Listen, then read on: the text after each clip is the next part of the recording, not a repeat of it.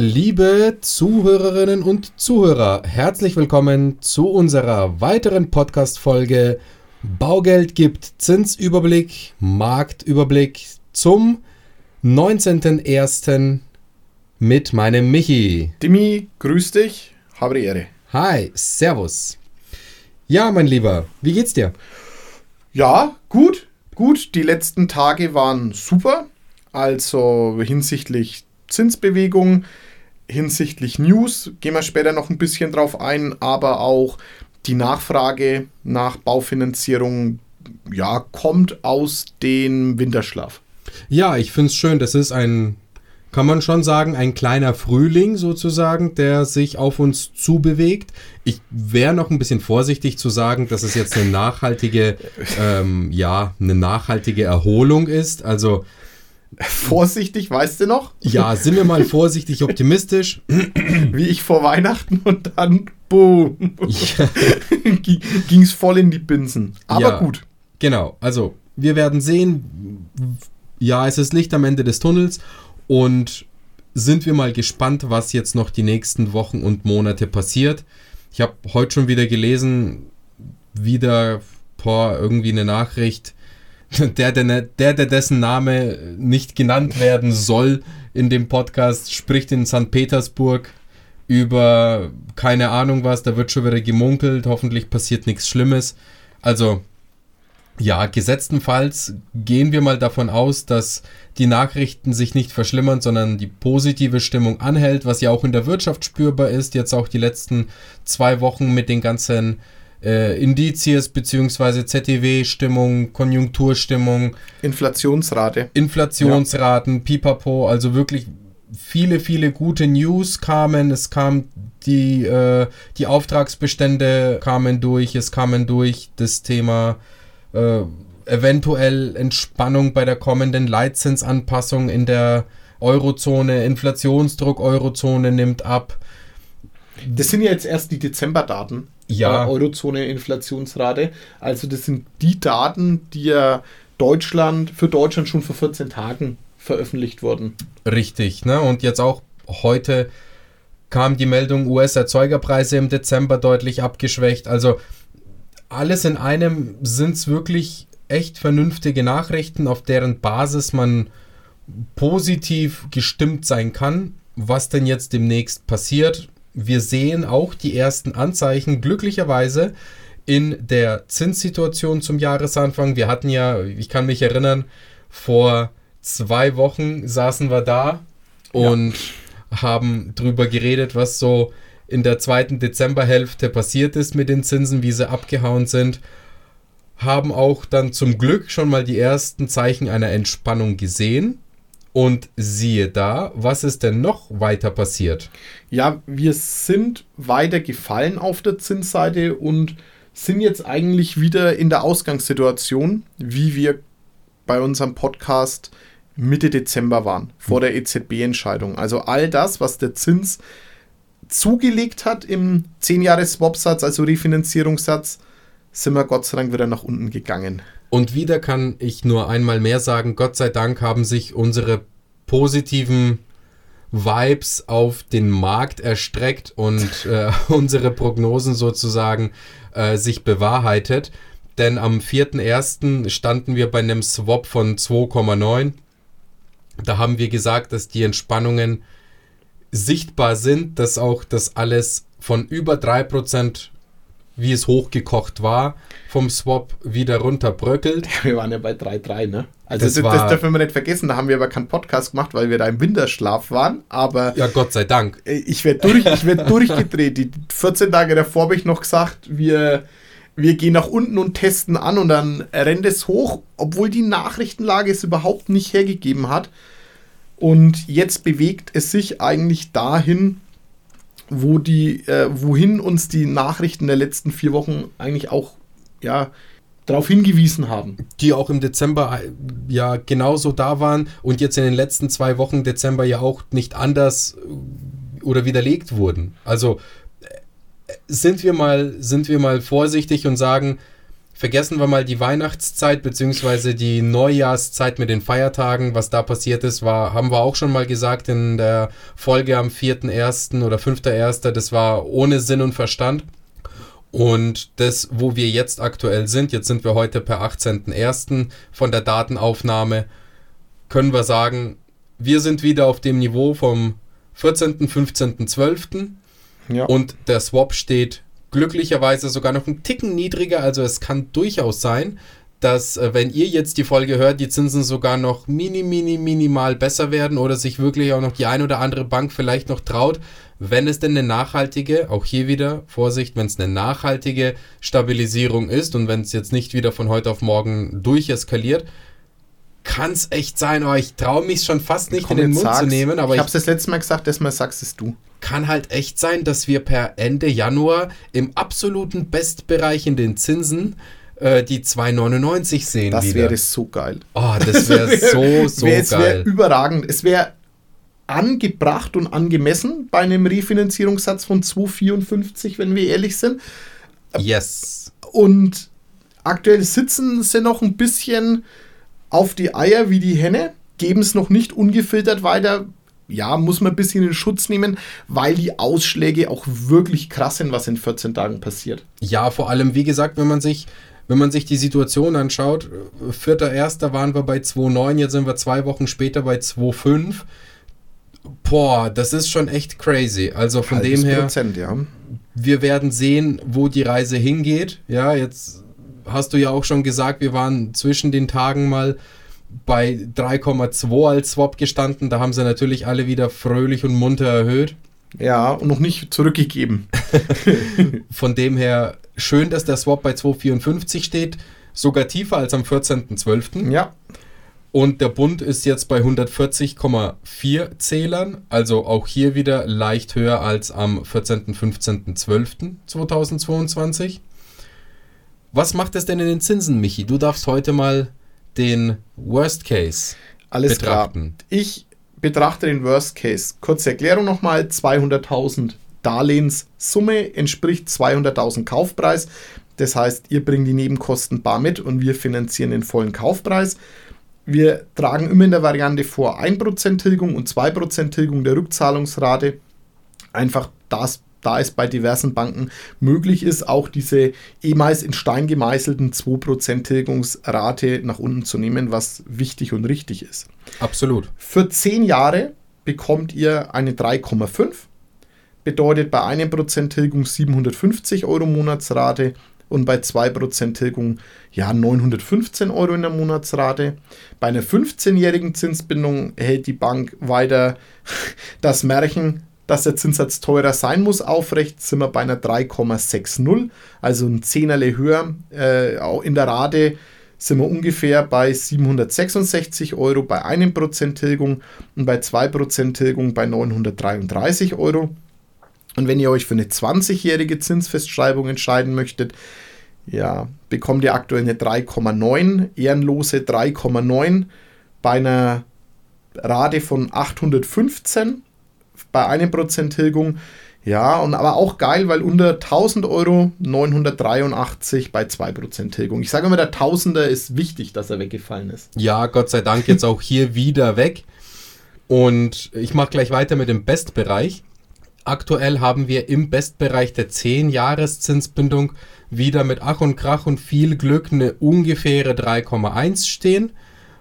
Bei einem Prozent Tilgung sind es bei 200.000 Euro Darlehen im besten Beleihungsauslauf, also beispielsweise 400.000 Euro Kaufpreis und 200.000 Euro Darlehen, sind wir bei einem Zins von 3,1, 1% Tilgung 680 Euro monatliche Rate, 2% Tilgung ca. 850 Euro monatliche Rate.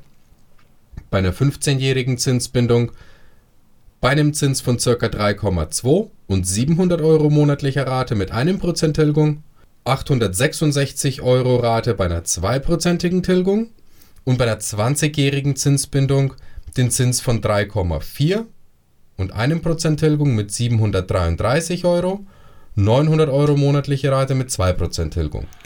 Ja, ich finde, das schaut, das schaut auch ganz gut aus. das schaut tatsächlich wieder nach vernünftigen und wirklich, wirklich guten. Ja, ich hätte viel lieber das, die gleiche Situation vor zwei Wochen gehabt, aber gut, nehmen wir es halt jetzt. Wirklich gute Jahresstart-Vorzeichen. Ja. Also, finde ich, find ich sehr gut, hat eine gute Tendenz. Und wir hoffen wirklich alle, dass äh, der Trend sich weiterhin in der Dynamik, muss auch nicht unbedingt in der rasanten Dynamik sein, aber zumindest in dem Trend weiter nachhaltig fortsetzt. Wenn, wenn rasante Dynamik nur nach unten. Oh.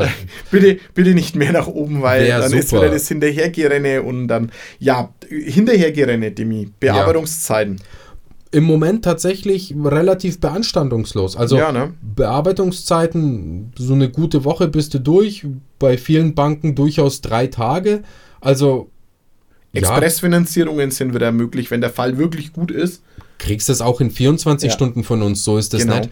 Aber da muss halt wirklich alles passen, alle Unterlagen müssen da sein. Dann kannst du schon morgen reinkommen und am Freitag mit einer Finanzierung, also ne, und am Montag ja. eine Finanzierungszusage haben oder so. Also wäre schon, wär schon darstellbar und machbar. Ja, wenn der Fall es hergibt, sind die Banken schon gewollt, gewillt, das Ding zu machen, weil ja auch bei denen hoppla hopp, Überraschung, äh, die, die Zahlen sind auf Null. Ja, die Ziele müssen neu erreicht werden und klar, sicherlich kann man sagen, der Vorstand oder die Vorstände der Bank sind jetzt vorsichtiger geworden, was die Zielvolumina für die äh, für das Jahr 2023 angehen im Verhältnis zu 2022. Aber dennoch sind die Vorstände nicht bereit zu sagen, wir stutzen jetzt äh, die Geschäftserwartung um 50 Prozent. Die wollen natürlich trotzdem ihre Voluminas haben mit Recht, also die Nachfrage gibt ja auch Recht. Es ja. wird die Nachfrage kommen. Nachholeffekt, naja, mal gucken, weiß ich nicht. Ich denke schon, dass viele den Immobilienkauf einfach aufgrund des unsicheren Umfelds auch einfach ein bisschen nach hinten geschoben haben. Also jetzt primär gar nicht das Zinsniveau, Demi, sondern einfach so die Unsicherheit. Wie trifft es meine Branche? Wie, wie kommt mein Arbeitgeber mit den ganzen Unwägbarkeiten zurecht? Ja, energieabhängige Branchen. Also ich glaube schon, dass die Menschen wieder mutiger werden und eins ist auch ganz klar, Eigentum ist immer besser wie Mieten. Auf jeden da, Fall. Da brauchen wir überhaupt nicht drüber diskutieren. Ja, und wir hatten ja auch mal das Thema in äh, der Kapitalanlegerfolge, vor allem in der aktuellen Situation, machen auch Kapitalanlagen bei einem halbwegs vernünftigen Eigenkapitaleinsatz wirklich Sinn. Sei es jetzt die Thematik aus steuerlicher Seite, da ein kleiner Spoiler werden wir sicherlich auch mal in der nahen Zukunft einen Steuerberater zu uns in den Podcast einladen, der da vielleicht ein bisschen mehr dazu erzählen kann. Sehr cool aber es macht auch auf jeden Fall wieder Sinn. Vor allem, ja, wenn man natürlich. davon ausgeht, vor allem, wenn man davon ausgeht, dass das Mietniveau steigen wird. Die Mietanfragen sind unfassbar hochgeschnellt durch ja, durch das Ungleichgewicht, sage ich jetzt mal, in den Kaufpreisen zu dem Zinsniveau, also dass die Immobilien einfach vergangenen Jahres noch zu teuer waren und viele Käufer aus diesem Grund nicht gekauft haben oder den Kauf zurückgestellt haben, ist die Nachfrage nach Mietimmobilien einfach gestiegen und vor allem auch nach hochpreisigen Mietimmobilien, was mir die Makler erzählen. Ja, durchaus. Häuser, ähm, ob Reihenhaus oder freistehende Häuser, schicke Wohnungen, da ist der Markt echt da dafür. Ja, Michi, ein Thema habe ich noch, das habe ich gestern Abend geschickt. Äh, ich weiß nicht, ob du es durchgelesen hast oder mal überflogen hast. Gehen wir mal so ein bisschen zurück nach Bayern. Ja, ja, ja, klar. Wir haben es auch schon in irgendeiner Folge gesagt, dass wir dieses Thema ganz, ganz dringend brauchen. Und zwar die staatliche Wohnbauförderung. Ja, da gab es nämlich gestern eine Kabinettssitzung. Und was ich sehr erfrischend fand und auch schön fand, dass das Thema in der Politik, zumindest jetzt in Bayern, mal spruchreif oder spruchreifer geworden ist. Ja, wir hoffen natürlich, dass seitens äh, der Bundesregierung und seitens der KfW da auch noch pu Pushe, Pushes, ja, Push-ups kommen. Ja. Äh, Bayern modernisiert und, und, und ja, erweitert das bayerische Wohnbauprogramm. Das ist natürlich für alle, die jetzt kein astronomisches Einkommen haben, sehr, sehr, sehr hilfreich. Nur so, nur so als kleiner, ja, kleiner Vorgeschmack. Wir werden dazu nochmal eine separate Folge machen. Aber nur so als kleiner Vorgeschmack. Eine Familie, also verheiratet mit zwei Kindern, kann bei einem zu versteuernden Einkommen von, ich glaube, 80.000, also Brutto-Vorjahreseinkommen, 80.000, 90.000, da kommt immer drauf an, wie viel Freibeträge, wie viel Werbungskosten man absetzen kann. Aber so in der Größenordnung, wenn man sich bewegt, lohnt sich auf jeden Fall ein Gang zu dem örtlichen äh, Landratsamt bzw. zur Behörde, weil, Achtung, lausche auf, bei einem bestehenden Objekt, also bei einer bestehenden Immobilie, wenn ihr jetzt als Familie mit zwei Kindern, wichtig, Familienförderung, Familie mit zwei Kindern, ein Haus kauft, gibt Bayern, wenn ihr in die Richtlinien reinfallt, bis zu mittlerweile 50.000 Euro Zweiterwerbszuschuss, so nennt sich das Programm. Cash. Und pro Kind 7.500 Euro extra on top. Das heißt, klassische Familie, Mann, Frau, zwei Kinder, Einkommen 80, 90.000 Euro brutto, kann bei einem Hauskauf 65.000 Euro von Bayern geschenkt bekommen, plus noch die Aussicht und die Möglichkeit auf ein vergünstigtes Darlehen, das wiederum die Bankkondition massiv verbessert. Das ist wirklich Hammer. Das ist vor, also gehört jetzt vielleicht nicht unbedingt so ausschweifend in eine Zinsfolge, die wir jetzt heute haben, aber wie gesagt, dazu werden wir nochmal eine separate Folge schalten. Also echt richtig, richtig nice. Habe ich gestern gelesen, habe mir gedacht, boah, in your face, ja. Es, es wurde einfach der Handlungsbedarf erkannt und wir, wir brauchen die Förderung, da müssen wir überhaupt nicht drüber reden. Ne? Gerade auch für diese Zielgruppe, weil es einfach durch die höheren Zinsen ne, ähm, dieser ganz wichtigen Zielgruppe junge Familien fast unmöglich geworden ist, Wohneigentum zu erwerben. Und es ist die richtige Stellschraube, wie du gesagt hast. Ich hoffe, die KfW bringt auch mal wieder was zustande. Vielleicht revolutioniert sie das äh, Wohneigentumsprogramm. Wo definitiv was kommen wird, ist im energetischen Bereich, aber da werden wir alle noch ein bisschen warten müssen.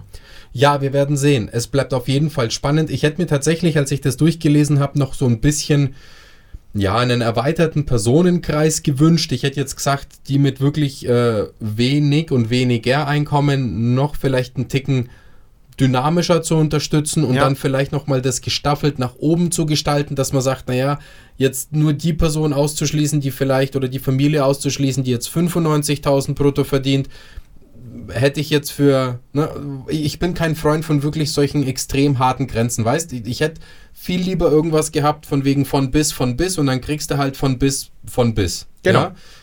Aber, abfallend. Einfach ja, abfallend in der Staffel, dass ich sage, äh, ich habe extremst förderfähige Familien, einfach mit dem niedrigeren Einkommen, da haue ich richtig rein, aber Nichtsdestotrotz gehört in meinen Augen eigentlich fast jede Familie gefördert Wohneigentum. Also Vor allem Familie mit Kindern, ja. Familie mit Kindern, klar muss man irgendwann mal einen Deckel machen. Jemand mit 250.000 kann sich Wohneigentum leisten.